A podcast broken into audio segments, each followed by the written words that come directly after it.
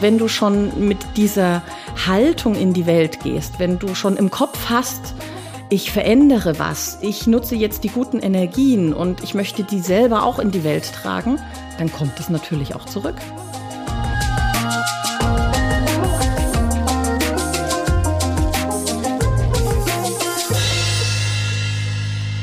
Herzlich willkommen zur ersten Folge von Paustcast. Wusstet ihr schon? Feng Shui isst man nicht mit Stäbchen. Halt, bevor ihr jetzt gleich wieder ausschaltet, weil ihr euch denkt, ich verstehe nur Bahnhof, ich wollte doch was über Feng Shui erfahren, werdet ihr auch. Ihr erfahrt hier alles über Feng Shui, was ihr wissen wollt. Beispielsweise, wie ihr euren Arbeitsplatz so einrichten könnt, dass ihr wieder mehr Freude bei der Arbeit habt oder erfolgreicher seid. Ihr sehnt euch vielleicht nach einer glücklichen Beziehung oder durchlebt gerade eine schwierige Zeit. Feng Shui kann euch helfen und unterstützen dabei, wieder glücklicher zu werden, erfolgreicher oder einfach zufriedener. Wir werden uns ganz unterschiedliche Bereiche anschauen und auch gerne Fragen beantworten, die ihr an uns habt. Mein Name ist Kerstin Trüdinger und die Feng Shui-Expertin an meiner Seite, die uns in jeder Folge alle Fragen rund um Feng Shui beantwortet, ist Julia Ries. Julia Ries ist Architektin und hat 2007 das Architekturbüro Paust Architektur in München gegründet. Sie beschäftigt sich schon viele Jahre intensiv mit Feng Shui. Hallo Julia. Hallo Kerstin. Sag mal, warum glaubst du an Feng Shui? Die Frage ist total berechtigt und da stecken so viele drin. Muss man überhaupt an Feng Shui glauben? Also ich tu's. Aber es funktioniert. Sonst wärst du nicht hier. Richtig. Und es funktioniert auch, wenn man nicht dran glaubt. Ich habe Feng Shui 2004 kennengelernt. Äh, da hatte ich überhaupt keine Ahnung, was das überhaupt ist. Eben im Sinne von, isst man das jetzt mit Stäbchen oder nicht? und habe das äh, von meinem damaligen Arbeitgeber und späteren Projektpartner kennengelernt. Das ist auch mein Feng Shui-Meister sozusagen. Und am Anfang habe ich nur festgestellt, was da nach Feng Shui gemacht wird, sieht irgendwie schön aus. Und dann habe ich, er, war so toll, dass er äh, mich von Anfang an eingeführt hat und mir alles erklärt hat, ähm, was wir hier nach Feng Shui planen und äh, warum jetzt so und nicht anders. Und dann habe ich mit der Zeit festgestellt, irgendwie, da steckt doch was dahinter. Also wenn das erste Mal irgendwas zusammenpasst oder eintrifft, was man da so beobachtet, dann denkt man sich, ach, ist Zufall. Und nach dem fünften bis zehnten Zufall stellt man fest, das kann jetzt kein Zufall mehr sein. Erinnerst du dich da an besondere Momente? Also sozusagen so Aha-Effekte? Ja, schon so ein bisschen. Also wir haben damals viele Weingüter beraten, ähm, sei es innenarchitektonischer Natur oder mit Gesamtkonzepten und das Ganze dann auch mit Feng Shui. Und dann einfach äh, festzustellen, wir gucken uns die Menschen an, was sind das für Typen nach Feng Shui und dann eben diese Menschen kennenzulernen über die Zeit und dann wirklich festzustellen, das stimmt. Also faszinierend. Also da gibt's einfach so ein paar Beispiele, eben auch dann festzustellen, okay, ähm, jetzt richten wir zum Beispiel den Verkaufsraum nach Feng Shui ein und auf einmal geht der Erfolg dieses Weinguts durch die Decke. Mhm. Also es war, es waren viele so Kleinigkeiten, waren auch ein paar kleine Anekdoten, ähm, die vielleicht auch dann mal mit schlechten Erlebnissen zu tun hatten, die sich aber auch im Feng Shui gezeigt haben. Mhm, mh. Und so ähm, wurde ich über die Zeit immer mehr davon überzeugt und bin es heute absolut. Mhm. Ganz kurze Zwischenfrage, was heißt Feng Shui eigentlich? Feng Shui heißt wie der Wind und das Wasser. Oh, sehr schön. Weil das Ski sich wie der Wind und das Wasser bewegt. Was ist das Ski? Das Ski ist sozusagen die Energie, die hier auf dieser Erde kursiert und Einfluss auf uns hat. Und es gibt gutes und schlechtes Ski. Und das Gute möchten wir nutzen und dem Schlechten möchten wir ausweichen. Und dafür ist Feng Shui unser Werkzeug, um unsere Umgebung so zu gestalten, dass wir das bestmögliche Ski für uns nutzen. Und ich stelle es mir immer wie so, ein, wie so eine Art Sternenstaub vor, der durch die Gegend fliegt und ähm, sich zum Beispiel bei einem Einzug in eine Wohnung oder in ein Haus dann mit der Zeit setzt und dass sich dann so die Energien manifestieren. Mhm. Und wenn man etwas verändert, dann wirbelt man den wieder auf und dann gibt's neue Energien. Mhm. Weil du jetzt gerade Sternenstaub gesagt hast, bevor du jetzt gleich äh, weiter erzählen darfst, noch ähm, wie du zum Feng Shui gekommen bist und wie du dazu stehst, vor allen Dingen. Sternenstaub hat ja auch so ein bisschen was, naja, mystisches, so ein bisschen, ich sag mal, vielleicht ein bisschen was Verklärtes, hat was mit vielleicht Aberglauben zu tun.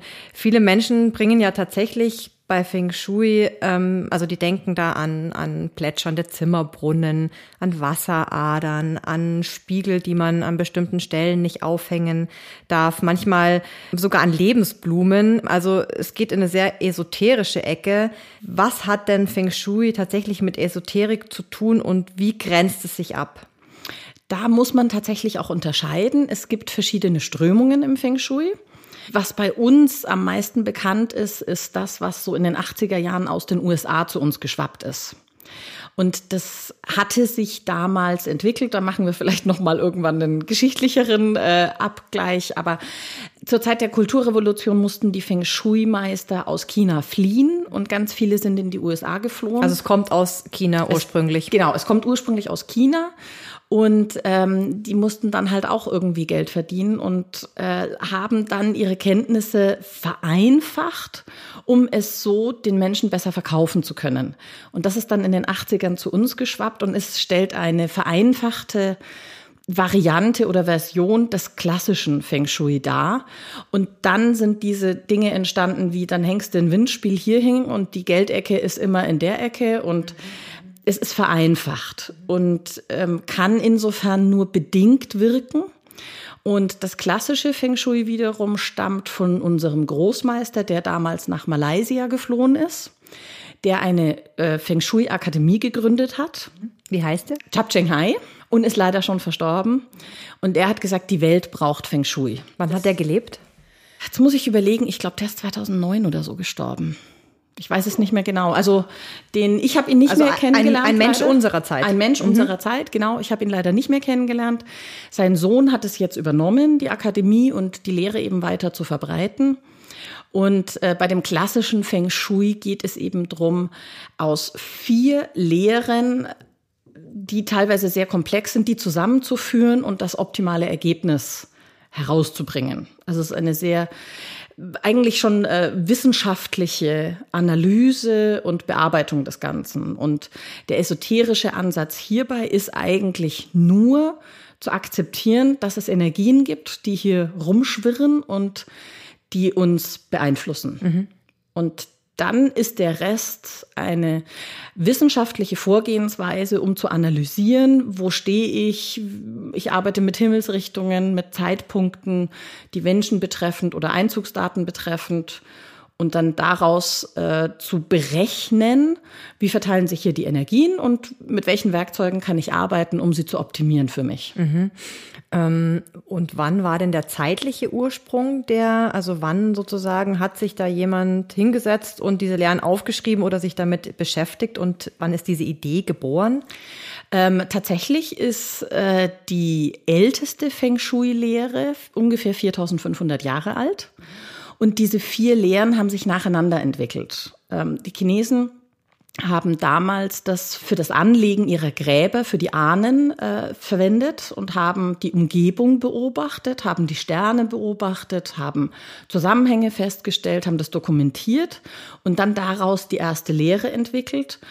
Und das war eben ungefähr vor 4500 Jahren. Und dann äh, ein paar hundert Jahre später kam dann die nächste Lehre dazu. Und so hat sich das langsam entwickelt. Und das Gesamtpaket, glaube ich, äh, da müsste ich nochmal nachschauen.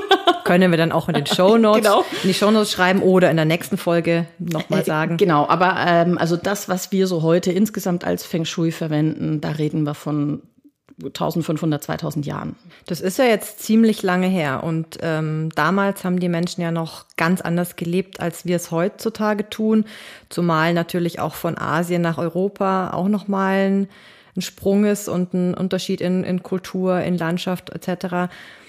Wie funktioniert es, dass Feng Shui bei uns auch hier funktioniert? Das ist tatsächlich mein persönliches Anliegen, Die Theorien an sich und die Berechnungen und das alles, die Analyse und das Ergebnis daraus zu generieren, funktioniert ganz einfach. Also das ist dasselbe. Aber letztlich geht es ja darum, Feng Shui den Menschen näher zu bringen.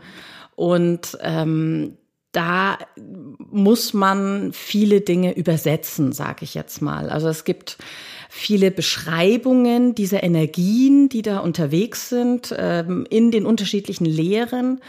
Und manche Beschreibungen sind ähm, verwirrend, teilweise auch ein bisschen martialisch beschrieben. Das ist ein bisschen äh, das Problem, dass wenn man jetzt diese Texte den ähm, Feng Shui-Kunden sozusagen einfach so mitliefert, dann muss ich immer sehr viel erklären, dass das nicht verschreckt. Ziel dieser alten Texte war einfach, den Menschen ein Gefühl für diese Energie zu vermitteln, die da unterwegs ist. Mhm. Da gibt es gute und schlechte. Und dann entstehen einfach manchmal Bilder, die heutzutage was Falsches vermitteln oder nicht mehr zeitgemäß sind. Genau, mhm. genau. Und äh, das ist mein Anliegen, das tatsächlich in die heutige Zeit zu übersetzen, dass man das auch versteht und dann, dass man es auch leichter annehmen kann. Mhm. Und dabei insgesamt ist mein persönlicher Ansatz, Feng Shui pragmatisch anzuwenden. Also man kann sich da auch äh, total reinsteigern, man kann da in die tiefsten Details gehen und man kann sein ganzes Leben danach ausrichten. Es ist aber für die meisten eine sehr große Schwelle. Und dann schrecken viele davor zurück, was, ich soll jetzt hier irgendwas verändern. Und wenn ich da pragmatisch rangehe und sage, okay, also optimal wäre es, wenn wir es so und so machen, aber damit du jetzt wenigstens irgendwas machst, könnten wir doch diese und jene Lösung anstreben und schau, die Energie äh, ist so und so und dann kannst du besser damit umgehen. Mhm. Und dann erstmal schauen, sozusagen, was ergibt sich dann auch an der Veränderung, äh, aus der Veränderung. Also wie, wie macht sich's bemerkbar? Ja, wobei das übrigens ein ganz interessanter äh, Aspekt ist. Mhm. Das habe ich jetzt schon so häufig festgestellt, dass wenn Feng Shui-Beratungen stattfinden, zum Beispiel für Projekte, die noch kommen, also sei es Umbauten, Anbauten, ähm, Veränderungen, die jetzt noch nicht umgesetzt werden können, mhm. wirkt das neue Ski schon eigentlich von dem Zeitpunkt an, wo man sich damit beschäftigt. Also ab dem Zeitpunkt, ab dem der Gedanke im Raum steht. Ja, ist wirklich so. Das ist ganz faszinierend. Also ich hatte neulich eine Kundin, die äh, wurde von mir beraten und dann habe ich ihr das Ergebnis präsentiert und habe gesagt, okay, wenn wir jetzt dein Atelier so und so machen, mhm. dann hast du diese und jene optimalen Energien und dann ruft sie mich ein paar Tage später an und sagt, äh, ich weiß, dass wir das erst im Herbst oder so umsetzen, aber kann das sein, dass das schon wirkt? Ich habe plötzlich drei neue Kunden gekriegt. Ach, irre. Und das ist so. Mhm. Das heißt, dass deine eigene Einstellung dazu, deine auch mentale Haltung auch damit irgendwie verbunden ist? Ich glaube, das ist automatisch so. Also weil du ja, äh, wenn du eine Feng Shui-Beratung bekommst, bist du ja schon bereit für eine Veränderung. Du hast dich schon mit dem Thema Energien auseinandergesetzt. Du bist bereit zu akzeptieren, es gibt Energien, die hier funktionieren. Und es gibt so vieles auf dieser Welt, was wir nicht sehen, nicht nachweisen können und was aber trotzdem funktioniert. Also für mich noch das faszinierendste Beispiel ist Osteopathie. Mhm. Also da ist jemand und der legt mir die Hand auf und danach sind plötzlich Dinge in Ordnung, die vorher nicht in Ordnung waren. Und so ist es mit dem Feng Shui. Also wenn du schon mit dieser Haltung in die Welt gehst, wenn du schon im Kopf hast, ich verändere was, ich nutze jetzt die guten Energien und ich möchte die selber auch in die Welt tragen, dann kommt es natürlich auch zurück. Heißt aber nicht, dass es dann die tatsächliche Veränderung überflüssig macht. Nein, genau. Weil das wäre natürlich dann das wär ein fieser Trick, ja. ja, ich, ich denke, das verpufft dann irgendwann. Mhm. Weil ja auch deine Haltung so ist. Wenn du dann irgendwann im Kopf hast, naja, dann muss ich es ja gar nicht mehr machen, dann ändert sich deine Haltung. Lässt wieder nach, ja für mich eigentlich mit die wichtigste Frage und auch die Legitimation dafür, warum wir diesen Podcast überhaupt machen oder warum dieser Podcast überhaupt gehört werden soll. Was bringt uns Feng Shui? Also warum lohnt es sich, sich damit auseinanderzusetzen? Im Prinzip, ähm, da, da stecken jetzt viele Antworten drin. Mhm, du darfst. also der Hauptgrund ist, ähm, dass ich und jeder, der sich mit Feng Shui befasst oder sich beraten lässt, sein Leben verbessern kann. Das ist jetzt sehr platt formuliert. Also ich kann eben äh, meine Karriere fördern, ich kann meinen Beruf fördern, meinen Erfolg, ich kann meine Beziehung unterstützen, ähm, ich kann meine Gesundheit fördern, mein Wohlbefinden. Also Feng Shui ist ein sehr wirksames Werkzeug, um Dinge zum Positiven zu wenden. Und ähm, der Grund für diesen Podcast ist im Prinzip auch äh, in Anlehnung an das, was Großmeister Chap Cheng Hai sich in den 60ern gedacht hat, als er die Akademie gegründet hat. Die Welt braucht Feng Shui. Also wenn mehr und mehr Menschen sich mit den Energien und vor allem den positiven Energien beschäftigen und diese in die Welt tragen und die Welt verändern. Also das Ergebnis einer Feng Shui-Beratung ist eine Veränderung und wenn es nur im privaten Umfeld ist. Aber das trägt ja auch nach außen. Also wenn ich jetzt ein Haus baue und ich habe eine Feng Shui-Beratung und dann sagt mir der Feng Shui-Berater, du musst aber darauf achten, dass dein Eingang so und so gestaltet ist und dass da kein Müll rumsteht, dann wird es ja schon ein schönerer Ort. Und dann sind da schon bessere Energien. Und das ist mein Hauptaufhänger. Also zum einen, ich möchte äh, Feng Shui verbreiten. Ich möchte äh, bei den Menschen das Bewusstsein dafür schaffen, dass es Energien gibt, dass die Menschen aufmerksamer durch die Welt gehen und äh, Potenziale erkennen für sich selbst und für andere. Und klingt jetzt äh, total klein mädchenhaft, träumerisch, aber im Prinzip geht es darum, die Welt zu einem besseren und schöneren Ort zu machen. Weil sich eben ganz viele unter Feng Shui schwer was vorstellen können oder eben denken, ach, das ist ja total esoterisch und das ist nichts für mich und keine Ahnung, möchte ich mit diesem Podcast ähm, im Prinzip bisschen erklären, was ist das klassische Feng Shui wirklich, möchte auch meinen persönlichen pragmatischen Ansatz erklären und möchte gerne in jeder Folge auch irgendetwas rüberbringen, wo jeder Einzelne was für sich mitnehmen kann. Also ich muss sagen, ich freue mich jetzt schon wahnsinnig auf die nächsten Folgen. Ich bin total neugierig, in welchen Bereichen man da aktiv werden kann, was man da machen kann. Äh, ich sehe mich selber schon durch meine eigene Wohnung äh, wirbeln und umstellen und optimieren. Vielen Dank erstmal, Julia, für diese Hinführung zu diesem Thema.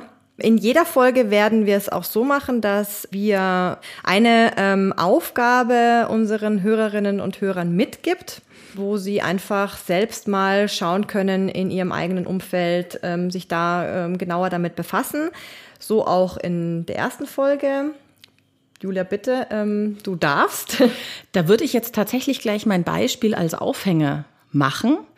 Äh, das Beispiel, ich habe ein Haus oder eine Wohnung und da gibt es einen Eingangsbereich und das vielleicht einfach jeder mal mit offenen Augen sich seinen Eingangsbereich anschaut und sich überlegt, ist es jetzt schön? Gibt es da vielleicht störende Elemente? Kann ich irgendetwas tun, um hier aufzuräumen? Denn ein großes Thema in Feng Shui ist tatsächlich auch Ordnung. Da, wo Ordnung ist, ist gutes Ski. Also, was kann jeder Einzelne tun, um da vielleicht etwas Schöneres zu haben? um nach außen etwas Schöneres, Positiveres auch zu kommunizieren.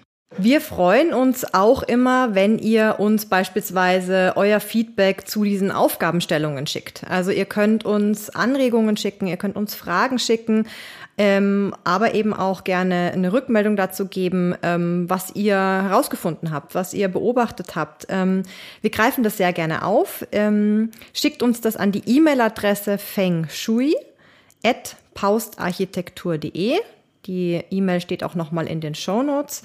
In der nächsten Folge werden wir uns ähm, damit beschäftigen, wie Feng Shui uns dabei helfen kann, besser zu schlafen, also erholter aufzuwachen. Was kann Feng Shui da tun?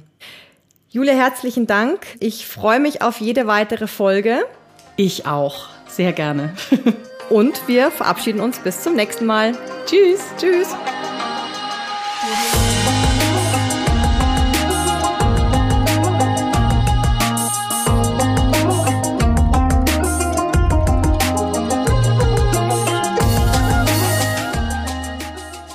Dieser Podcast wurde produziert von Kerstin Trüdinger und Blue Panda Podcasting.